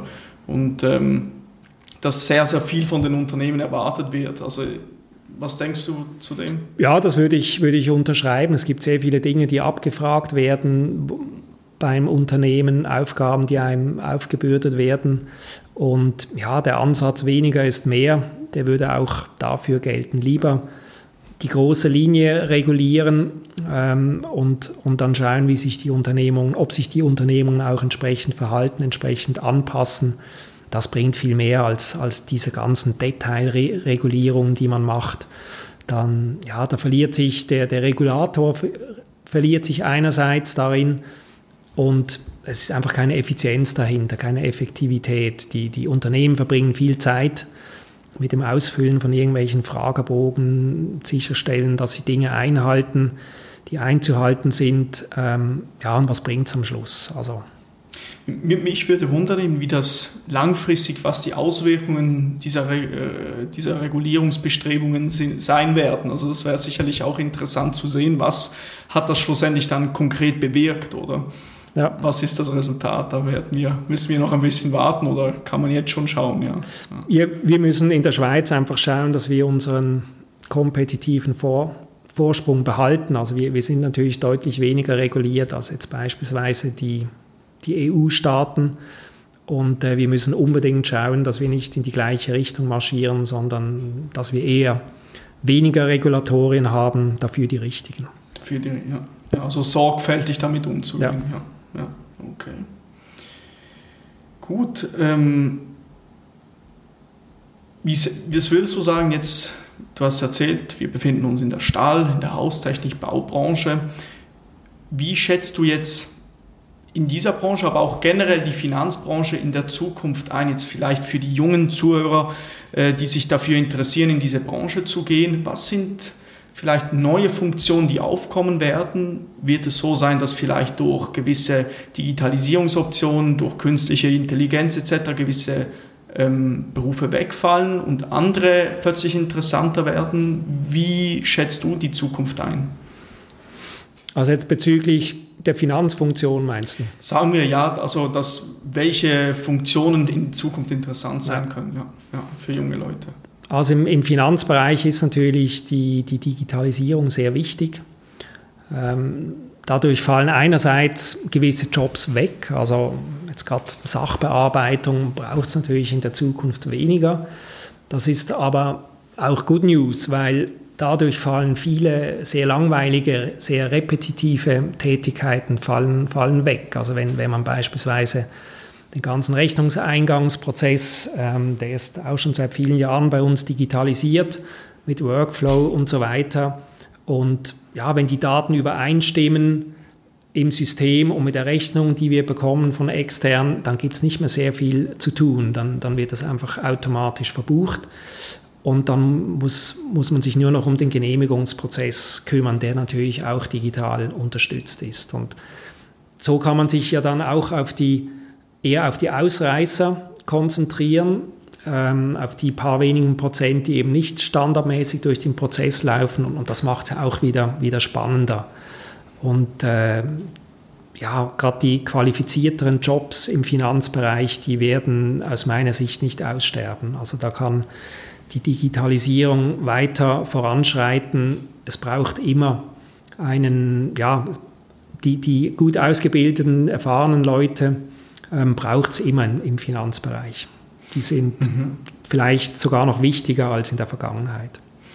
Okay, also auch ich wollte auch ein bisschen darauf abzielen im Sinne von gerade bei den Wirtschaftsprüfern, dass man gewisse Dinge automatisieren kann, dass vielleicht nicht mehr so der Wirtschaftsprüfer kommt, die ganzen Belege zusammen sammeln muss oder genau das macht man natürlich also in, in der obwohl ich schon lange nicht mehr in der Wirtschaftsprüfung tätig bin, habe ich natürlich weiterhin Berührungspunkte, weil wir werden ja auch geprüft. Und äh, also die großen Wirtschaftsprüfer, die haben ja gewisse Tätigkeiten in andere Länder verlagert, wo, wo die Löhne billiger sind. ähm, aber natürlich auch versucht, Dinge, Dinge zu digitalisieren. Also immer die, diese einfachen, repetitiven Aufgaben, die versucht man, die versucht man zu automatisieren und, und das ist eigentlich Good News. Ja, also diese lästige Arbeit in dem Sinne. Genau, mhm. genau. Mich würde interessieren, Oliver, eine Thematik, die immer wieder aufkommt in Bezug auf Unternehmen und Teams, dass wie kann man sicherstellen, dass man eine Atmosphäre schafft, die einen direkten Austausch ermöglicht, also dass sich die Leute äh, vertrauen, sie können sich challengen und, und offen miteinander sprechen, weil es ist immer so ein bisschen der Clinch, ich möchte Harmonie und ein, eine gute Atmosphäre, das gut funktioniert, aber gleichzeitig sollte ich auch direkt sprechen können. Weißt du, was ich meine? Dieser, wie stelle ich sicher, dass man einen guten einen Weg findet, dass man direkt sprechen kann und gleichzeitig, dass es gut im Team funktioniert. Mhm. Was siehst du da für Punkte, die wichtig sind? Also, dass ich dir sagen kann, hey Oliver, das fand ich jetzt nicht gut, mach das mal anders, so in dem Sinne. Ja, so, ja. ja es braucht eine, eine offene Gesprächskultur, eine offene Feedbackkultur man muss das auch vorleben. Also ich frage meine, meine Mitarbeiter immer auch, dass sie Feedback, was haben sie für Feedback an mich? Ich fordere das wirklich aktiv ein. Ähm, eben man, man, man muss diese Gespräche führen, immer wieder, nicht nur einfach einmal jährlich an, an irgendeinem Mitarbeitergespräch, sondern das, das macht man immer wieder. Äh, man, man schafft auch ja, Vertrauen, dass sie offen auch sein können, dass sie Dinge ansprechen dürfen, ähm, dass, dass man dort nicht Angst hat oder sich nicht, nicht zu schade ist. Und ja, letztlich geht es auch darum, dass man, dass man offen ist für neue Vorschläge. Also ich, ich gebe nicht die ganzen Prozesse und Arbeitsschritte vor, die, die zu tun sind, sondern ich gebe Ziele vor oder wie erarbeiten noch besser ist, wenn, wenn wir die Ziele gemeinsam erarbeiten, dann, dann kann der Mitarbeiter das noch, kann er sich viel besser identifizieren und, und weiß wirklich, wo, wohin wir wollen. Und, und wie er dann diesen Weg erreicht, das ist mir ein, ein Stück weit egal. Und, und dort erwarte ich auch eigene Ideen, dass man einen eigenen Weg geht und, und da bin ich auch offen. Und wenn ich das immer wieder zeige, dass, dass ich bereit bin ähm, für neue Vorschläge und, und diese dann auch, wenn sie gut sind, umgesetzt werden, ich glaube, so schafft man mit der Zeit eine, eine Atmosphäre im Team, die eben das fördert. Mhm. Also dieses proaktive Arbeiten, das wir auch äh, schon besprochen ja. haben. Ich darf ja bei dir mein, mein Praktikum absolvieren. Genau. Das, das ist auch etwas, das ich unheimlich schätze, dieses proaktive Arbeiten zu können. Und da, da ist man manchmal erstaunt, wie viel Potenzial vielleicht in einem noch, noch vorhanden ist. Ja, da liegt ist, ganz oder? viel Potenzial, da liegt ganz viel Potenzial in, in sehr vielen Menschen. Ja. Mhm. Jetzt auch ein Punkt, ähm, Kritik und Feedback. Was, was löst das in dir aus? Bist du jemand, der am liebsten hat, dass die Leute direkt sagen, ich, was nicht gut ist? Was, wie gehst du mit Kritik um? Hast du da so, greift das dich an oder hast du so klar, ich kann das differenzieren, das ist etwas, ich bin dankbar, dass mir jemand Feedback gibt und Kritik ausübt. Er hat sich etwas dabei überlegt. So ja, absolut. Also Kritik, Feedback, das, das gehört dazu. Ähm, natürlich habe ich auch sehr hohe Ansprüche an mich selber und will nicht sagen, dass ich, ähm, ja, dass ich das immer toll finde, wenn, wenn Kritik ja, kommt, ja. aber ich, ich weiß, rational weiß ich, dass das, dass das wichtig ist. Ähm, und meine, meine Anforderung ist einfach, es muss immer konkret sein. Was, wo ich weniger empfänglich bin, ist so, so diffuses Feedback, wo man, ja, wo ich nicht konkret wenig damit, damit anfangen kann, wo vielleicht dann, ja, man hat gehört das und, und so weiter, sondern es, es muss sehr konkret sein und dann soll man es auch direkt ansprechen. Also da, da muss man nicht lange quasi das in Watte verpacken, sondern ja, sprich es direkt an, wenn du, wenn du etwas denkst, ja, ja, das ja. anzusprechen ist. Ja. Also das auch ein bisschen vorzubereiten und dann etwas gezielt zu Genau, genau, okay. genau. Aber ich bin auch, ich meine, ich, ich kenne das nicht anders. Also bei, bei PwC gibt es eine sehr starke Feedback-Kultur. Mhm. Ähm, nach unten, aber auch nach oben, Upward Feedback war, war dort von Anfang an integriert und, und ja, ich kenne in dem Sinne nichts anderes. Ich, ich, bin vor kurzem gerade auf einen interessanten Ansatz gestoßen. Ein Podcast-Gast hat das erzählt, so mäßig, dass man miteinander spricht und identifiziert, das solltest du weiterhin so machen, mit dem solltest du aufhören und diese Sachen solltest du mehr machen. Mhm. Ist das auch so etwas, dieses äh, Framework? Ja. Auch, ja. Ja, ja. kommt mir sehr bekannt vor. Ja. Okay. Jetzt, wenn du zurückdenkst, du bist, du hast an der Uni Basel studiert, heute bist du als CFO bei der Später-Gruppe tätig. Wo hast du dich persönlich am meisten weiterentwickelt? Was sind so die Punkte, wo du sagst, ähm, dort habe ich die größten Fortschritte hingelegt und welche konkreten Tools, Strategien, vielleicht auch Denkmodelle haben dir weitergeholfen? Also Denkmodelle im Sinne von vielleicht, es gibt zum Beispiel das 5 Sekunden Nein, habe ich mal erzählt, so 5 Sekunden überlegen, wenn dir jemand etwas fragt, was du übernehmen kannst, intuitiv dann zu antworten oder was hat dir dabei geholfen, Fortschritte zu machen? Ja, das ist eine, eine sehr schöne Frage. Ähm, vielleicht, wo habe ich mich am, am meisten weiterentwickelt? Ich denke, ich bin, ich bin noch viel prägnanter geworden, überzeugter von Dingen, von denen ich wirklich auch überzeugt bin, dass ich das auch so rüberbringe, dass ich auch den anderen, den anderen überzeugen kann.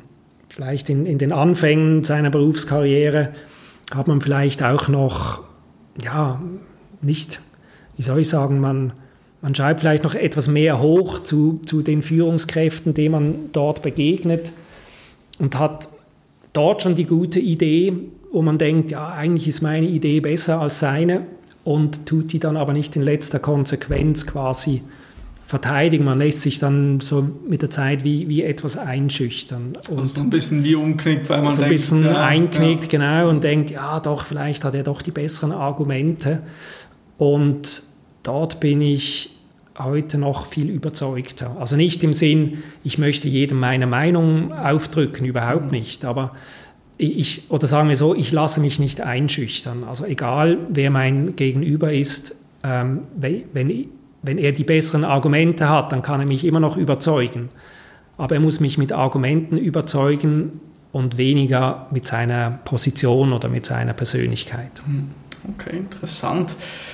Und was würdest du sagen, äh, treibt dich an, immer noch weitermachen zu wollen, hungrig zu bleiben? Hast du da was, was, warum stehst du jeden, jeden Morgen auf? Ja, zum einen finde ich meine, meine Tätigkeit jeden Tag immer noch sehr spannend. Also es ist wirklich der richtige Job für mich. Ich habe den, den richtigen Weg gewählt. Ich würde das wieder, wieder sehr, sehr ähnlich machen.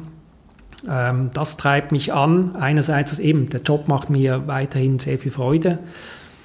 Ähm, bin, sehe aber auch immer, jeden Tag sieht man wieder kleine Dinge, die man besser machen kann. Ähm, die Zusammenarbeit im Team gibt mir sehr viel, einerseits mit, mit meinem Finanz- und mit meinem HR-Team, aber auch die Zusammenarbeit mit, mit dem CEO der Geschäftsleitung. Ähm, ja, da gibt es so viele, viele spannende Dinge, Erkenntnisse, die man, die man da gewinnt und, und das, treibt, das treibt mich an. Man, man kann auf jedem Level kann man weiter besser werden als Unternehmung. Es gibt nicht immer die Big Bangs, die, die ganz großen Dinge, aber man merkt einfach die, die vielen kleinen Optimierungen, die führen eben auch zum, zum Erfolg oder sind ein wichtiger Bestandteil, dass man erfolgreich ist und, und ja, das treibt mich an mhm. letztlich. Mhm. Ja. Ja, sehr schön. Das ist, glaube ich, ein so fundamentaler Punkt, oder das zu tun, was man gerne macht, oder dann geht alles andere auch deutlich einfacher. Ja. Genau, und, und letztlich, ja, wir, wir sind klar, wollen, möchte auch ich meinen Spaß haben im Leben, mache auch Dinge neben dem, neben dem Job, aber letztlich, ja, man, man, man will ja auch irgendwo sein, seinen Fußabdruck hinterlassen und, und Dinge bewegen. Und ähm, ja, mit, diesem, mit dieser Einstellung kommt man eigentlich jeden Tag gut zum Bett raus. Ja. Okay. Du hast vorhin gesagt, neben dem Job Dinge zu tun. Wie siehst du das Thema Work-Life-Balance oder mehr Work-Life-Alignment, also dass man sich an beiden Orten genau gleich wohl fühlt, dass man beides sehr gerne tut? Ähm, wie siehst du dieses Thema? Mehr Balance or Alignment?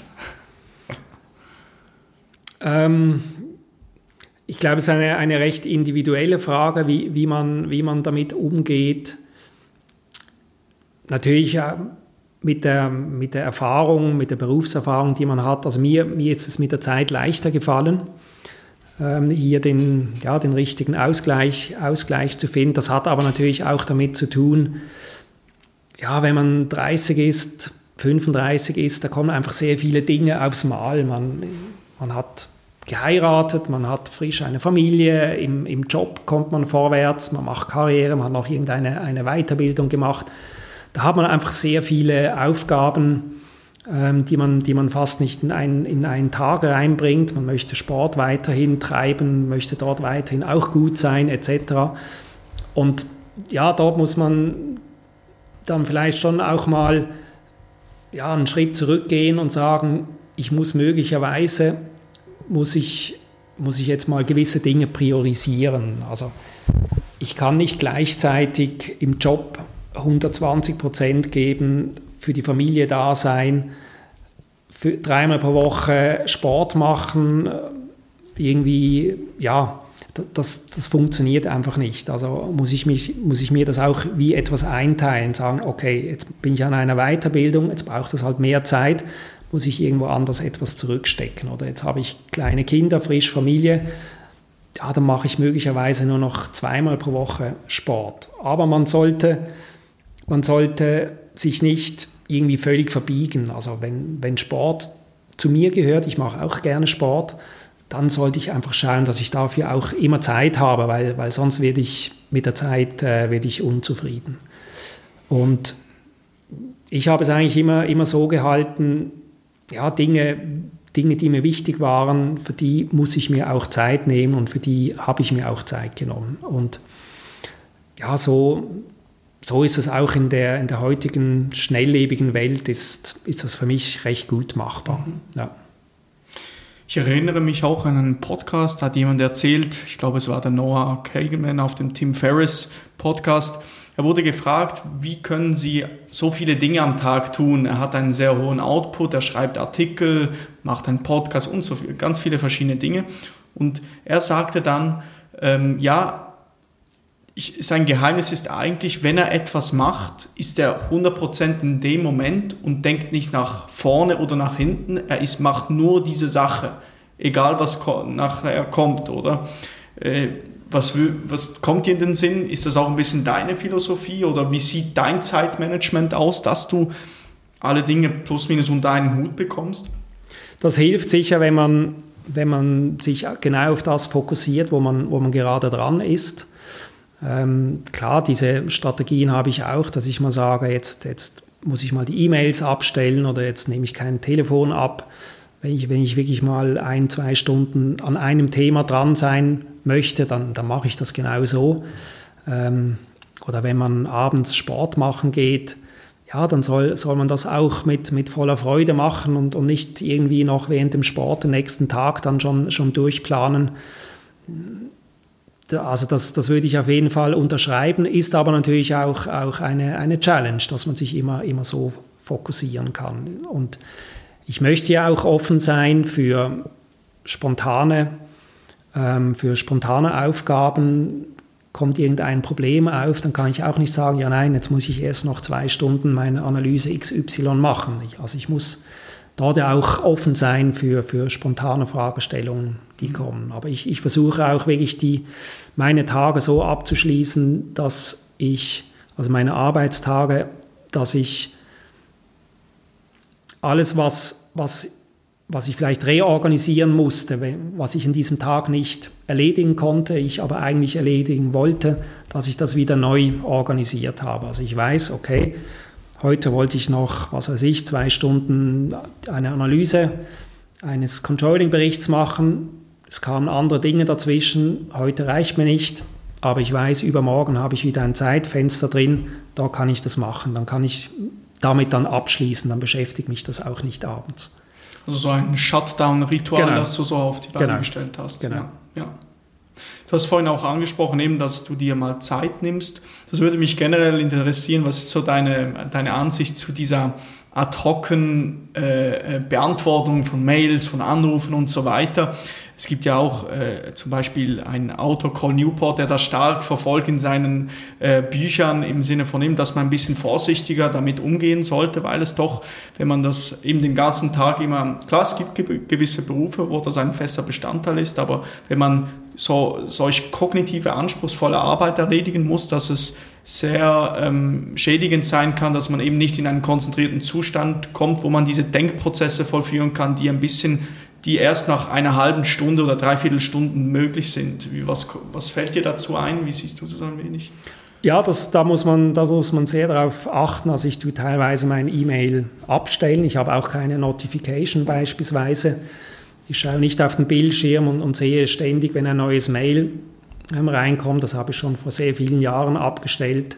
Ich bearbeite die Mails bewusst, wo ich mir sage, jetzt gehe ich rein, bearbeite Mails und dann gehe ich wieder raus aus dem Outlook. Und ähm, bei den Telefonen das Gleiche. Also wenn ja, da, da, das, da wird halt mal ein Telefon nicht abgenommen.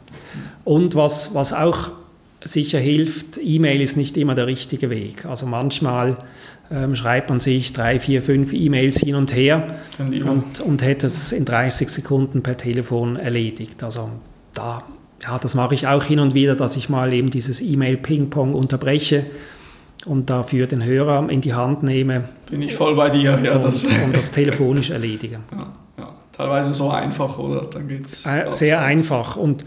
bei den E-Mails sicher auch unterscheiden, wenn ich Dinge, die ich sehr schnell erledigen kann, das mache ich jeden Tag. Also die so quasi die einfachen E-Mails, die sind abgearbeitet. Dann belastet mich das auch nicht mehr, weil am nächsten Tag kommen ja die nächsten rein. Aber andere E-Mails, die dürfen auch dann mal ein paar Tage ruhen. Also ich sehe vor allem den Punkt, Zeitblöcke auch einzuplanen, wenn man seine E-Mails ja. prozessiert. Zum anderen auch ein bisschen sich zu fragen, wie kann ich sicherstellen, dass diese tollen Technologien mein Leben unterstützen und einfacher machen. Also so ein bisschen genau. vielleicht diese zwei. Ja. Okay. Mich würde jetzt noch interessieren, Oliver, äh, wenn du zurückdenkst an deine bisherige Karriere, es kann ein, vielleicht so eine Geschichte, die dir gut in Erinnerung geblieben ist, die du immer wieder Leuten erzählst, die vielleicht lustig ist, lehrreich war. Es kann aus der Uni-Zeit sein, aus bei später. Was kommt dir in den Sinn, wenn ich dich das frage, welche Geschichte da ja, da möchte ich vielleicht zwei, zwei Geschichten erwähnen. Eine, eine aus der Wirtschaftsprüfung, ähm, die ja, war einfach sehr speziell. Also dort hatte ich ein, war, war schon einige Jahre tätig, war dort der sogenannte Auftragsleiter auf dem, auf dem Mandat. Äh, und ich kam da zu einer Zwischenprüfung im Herbst und habe dann mit dem dortigen CFO gesprochen, ihm auch gesagt, welche Bereiche ich dann bei ihm anschauen möchte und habe mich dann für den nächsten Tag dann mit ihm verabschiedet. Das war ein Montag, Dienstag kam ich wieder, war der CFO nicht mehr dort, hat mich der, der CEO begrüßt, kreidenweiß, äh, und hat mir gesagt, der CFO hätte einen Brief hinterlassen, dass er Geld veruntreut hat. Und äh, ja, da war, das war natürlich eine, eine sehr außergewöhnliche Situation. Man liest das immer wieder ja in den Zeitungen. Ein Tag dazwischen. Ein Tag dazwischen, genau. Also diese Betrugsfälle, die gibt es, ja. Man, man, man liest ja immer wieder, auch von, von großen Betrugsfällen. Und dort war ich dann plötzlich mittendrin äh, in so einem Betrugsfall, musste mit dem Kunden zusammen, der, der war natürlich total perplex und paralysiert, wusste nicht, was, was zu tun ist. Und ich habe mich dann... Äh, ja, mit, mit Spezialisten kurz abgesprochen, dass man die wichtigen Dinge einfach macht, Vermögenssicherung, dass der keinen Zugriff mehr hat etc. und sich dann anschaut, wie ist das passiert. Und äh, wir haben dann auch noch Kontakt aufgenommen mit, mit diesem CFO, haben versucht dann in Zusammenarbeit mit der Polizei dem auch eine, eine Falle zu stellen, dass, dass, er, dass er dann auftaucht. Das hat leider nicht geklappt, aber das war war sehr, sehr speziell und, und spannend auch und, und fast schon filmreich, die einzelnen Szenen. Und, und das ist etwas, das, ja, das ich natürlich mitgenommen habe, das ich immer wieder, wieder mal erzähle. Und war nicht mehr auffindbar, der er war, er war dann für einige Monate nicht mehr auffindbar, wurde dann aber letztlich dort trotzdem überführt und ging auch ein paar Monate hinter Gitter. Aber das Geld, ist mir gesagt worden, ist nie mehr aufgetaucht. Okay, okay. Also hoffen wir, dass das nicht allzu oft passiert. Ja, passiert nicht, passiert nicht allzu oft, aber ja, es war einfach ein, ein, ein ja, sehr, sehr, sehr, sehr spezielle Situation. Ich hätte dem das nie zugetraut, dass der das, dieser Person, ich kannte die schon ja. ein paar Jahre, ich hätte der das nie zugetraut, dass sie das macht. Also obwohl du ihr in die, in die Augen gesehen hast, genau. konntest du das null, kein, nicht Keine aufgeregt, Vorahnung. nicht? Nein. Unglaublich, ja. Nein, nein. Da muss man aber sehr gut trainiert dabei sein oder so. Ja. Also da ist die Empathie wahrscheinlich ein bisschen geringer. Dann, ja, genau. genau. Ja, und, und aus der, aus der später ähm, Welt sicherlich sehr prägend war, ähm, vor einigen Jahren hatten wir einen Wechsel auf der CEO-Position, haben dann die neue Strategie entwickelt, auch, auch wirklich so im, im Team drin. Das, das war sehr spannend und haben dann ja, auch organisatorisch Änderungen, Änderungen gemacht. Das haben wir unter hohem Zeitdruck haben wir das gemacht. Wir haben gesagt, ja, wir, ja, wir müssen die Organisation quasi drehen von regional auf, auf Spartenorganisation. Ähm, Kannst du das vielleicht noch ein bisschen Background geben, dass die Leute das verstehen? Bezüglich zuerst äh, regional, jetzt Sparten. Ja, also wir sind als, als Später-Gruppe sind wir einfach auch gewachsen, immer wieder durch Zukäufe, durch Akquisitionen. Das Geschäft ist sehr regional geprägt. Die, ja, man, man hat die, die Verkäufer und, und die Kunden, die haben oft eine, eine recht langjährige ähm, Kundenbeziehung, Kundenlieferantenbeziehung. Und unser, diese regionale Nähe, die ist einfach sehr wichtig für, für unser Business. Trotzdem waren wir die Überzeugung, dass wir die Organisation drehen müssen auf Spartenorganisationen, weil wenn man das nur auf Regionen hat, dann hat man einen Regionenleiter, der muss dann die drei Sparten vertreten und es ist einfach selten der Fall, dass einer in allen drei Sparten wirklich gut ist. Und man kommt dann einfach mit in, und diese Themen, die man in einer Sparte, in einer Region hat, die hat man sicher auch in einer anderen Region. Und wir waren einfach die Überzeugung, wir müssen die Führung nach Sparten aufziehen und die Regionalität gleichzeitig nicht verlieren. Also wir, sind, wir haben immer noch gleich viele Standorte wie vorher, aber die, die Führung ist einfach nach Sparten organisiert. Und, und das war ein, ein sehr wichtiges, ähm, sehr wichtiger Meilenstein, dass wir das gedreht haben und, und eben wir haben diese Strategie ausgearbeitet, Kommunikationskonzept etc., hatten einen engen Zeitplan wie wir das umsetzen und, und so dieser ganze Prozess, diese wenigen Monate, wo wir dann raus sind mit der Kommunikation, gemerkt haben, die Leute waren sehr offen, die Mitarbeitenden waren sehr offen, da dies, dieser Strategie zu folgen. Man hat auch viel Begeisterung gespürt und, und konnte das dann wirklich auch on-time umsetzen in die neue Organisation und hat dann gemerkt, ja, das greift und, und wir kommen so besser vorwärts das war, war, ja, war eine sehr tolle Zeit, die ich, die ich da immer mitnehme. Ja. Was war so das größte Learning, das du hattest in dieser Zeit von, dass man in so kurzer Zeit eigentlich so viel bewegen kann, wenn, man, wenn es mal darauf ankommt? Zielorientierung, also manchmal muss man einfach halt auch sagen, wir wollen es bis zu diesem Termin, wollen wir das umsetzen und jetzt ordnen wir, das ist so wichtig, wir müssen alles andere diesem Ziel unterordnen. Und auf einmal merkt man, merkt man mit der Zeit, ja, das geht, das geht wirklich. Also die, die Ziele, Ziele zu setzen ist immer, immer wichtig, auch Termine zu setzen. Also wenn ich, wenn ich auch in meinem Team, in meinem Bereich ähm, Projekte habe, wir reden immer sehr früh über die Ziele und über den Zeitpunkt, wann wollen wir live gehen. Und, und dann weiß eigentlich, wissen alle, die mit diesem Projekt zu tun haben, wissen, ganz konkret, bis dann und dann muss man fertig sein, das sind die Milestones und richtet sich, richtet sich danach aus. Und ja, das war, war sehr spannend ähm, zu sehen, wie, wie sich da die ganze Organisation, so die einzelnen Rädchen immer besser zusammen ineinander gegriffen haben und, und wir wirklich dieses Ziel dann auch erreicht haben. So dass es manchmal wirklich sinnvoll ist, dass man straffere Deadlines ansetzt, weil es durchaus möglich ist, dass man die locker eigentlich einhalten kann, oder? Genau, vielleicht nicht locker, aber dass man wirklich auch ja, zum Ausdruck bringt, das ist jetzt einfach enorm wichtig, dass, ja. wir, dass wir diese Deadline erreichen. Mhm. Und gerade wenn es um organisatorische Änderungen geht, man, man muss ja irgendwann mal kommunizieren, dass man das vorhat. Und ab diesem Zeitpunkt orientieren sich die Leute neu. Also wenn man sagt, die, die, von der regionalen Führung geht es jetzt auf eine Spartenführung, ja, was machen die Mitarbeitenden? Die, die schauen ab dem nächsten Tag, schauen sie die neuen Führungspersönlichkeiten an. Und dann kann man nicht noch eine sehr lange Zeit hinten dran brauchen, bis man das wirklich auch umgesetzt hat. Dann, da braucht es einfach Geschwindigkeit. Man muss dann schnell die Prozesse, das Reporting etc., das muss man schnell umgestellt haben. Das ist so da, das passiert ja mehr oder weniger über Nacht, dass dann einfach umgestellt wird. Klar, man muss die Leute daran äh, oder an dieses Thema hinführen oder dass sie, man sie gut abholen kann. Was siehst du da für Wege, die man einschlagen kann als Unternehmen?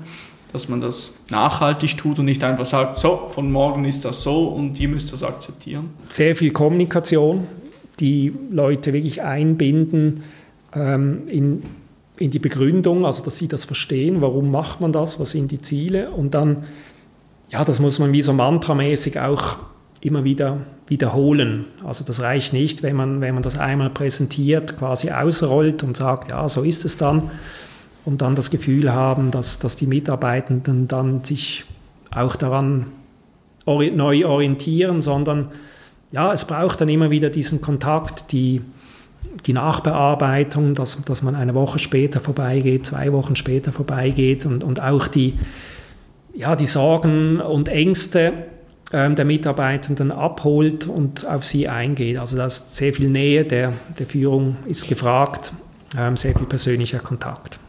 Also auch dieses immer wieder kommunizieren. Ja. Also ich erinnere mich, du, du, du bestätigst eigentlich genau das auch, was, was die AMD-CEO die eigentlich genau dasselbe sagt, oder? Dass sie so erfolgreich war, weil sie etliche Male kommuniziert hat und immer wieder das Gleiche genau. kommuniziert genau. hat, weil es doch sehr schnell, glaube ich, passieren kann, dass, dass etwas wieder versandet, oder? Und ja. dass jemand aber immer wieder den Finger auf etwas richtet, oder? Genau. Ja. Hat unser CEO genau gleich gemacht. Genau, immer wieder immer wieder die gleichen Dinge sa sagen, auch wenn es teilweise einfache Dinge sind. Es ist einfach wichtig, dass sie dass man das immer wieder den Mitarbeitenden in Erinnerung ruft und, und ja, sie fangen dann auch an, sich daran neu auszurichten und, und glauben das auch, dass das der richtige Weg ist. Mhm. Jetzt, Oliver, wenn ich die Frage, eine, ein Buch, eine Dokumentation oder ein YouTube-Video oder irgendetwas, das man benutzen kann, um sich in das Thema Finanzen einzufinden. Was kommt dir als erstes in den Sinn, wenn du das äh, empfehlen würdest? Gut, einerseits die einfach halt, es braucht gewisse Theoriebücher. Mhm. Ähm, kommt man nicht drum herum. Kommt, kommt man nicht darum, drum rum. Da gibt es so, so klassische Managementbücher, Finan Bücher zur, zur Unternehmensfinanzierung, ähm, die, man, die man dann liest.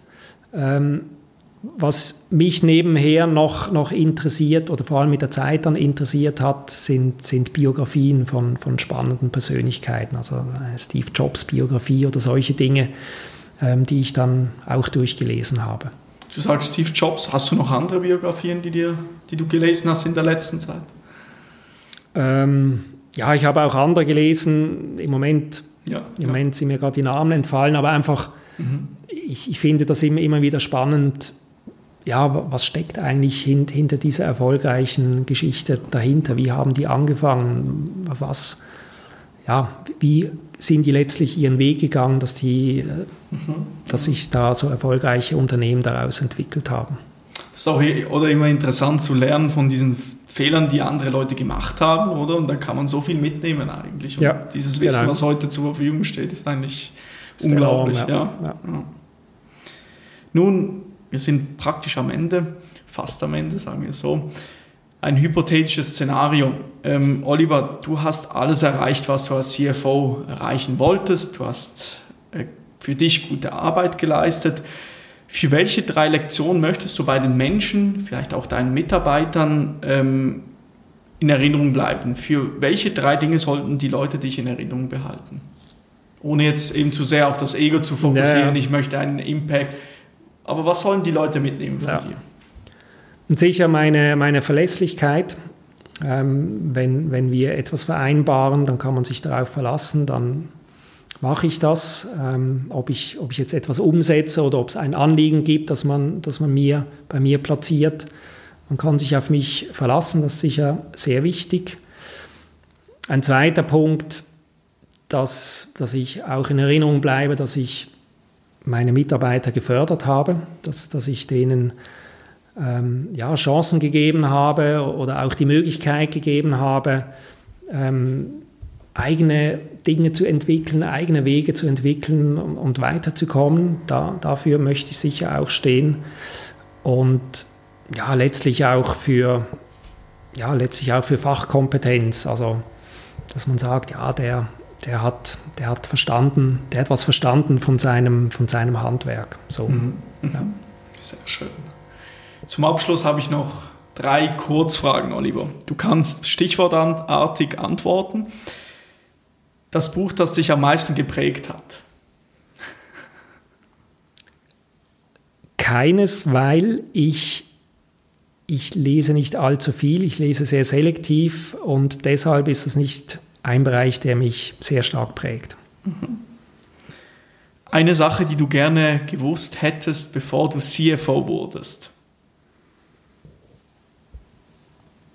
Was hätte ich gerne gewusst, bevor ich CFO wurde? Das sind so die klassischen Fragen, oder? Was hätte ich gerne gewusst?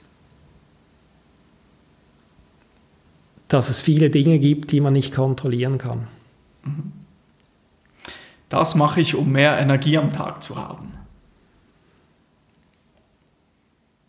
Ich nehme mir Freiräume, um auch mal ohne ohne ein konkretes Ziel, ähm, ohne ein konkretes Ziel in der Natur zu sein. Mhm. Hey, super. Ich danke dir vielmals für deine Zeit, Oliver. Dankeschön. Vielen Dank dir. Ich hoffe, danke. es war soweit angenehm für dich, das Gespräch. Sehr spannend, ja. ja. Vielen Dank. Super.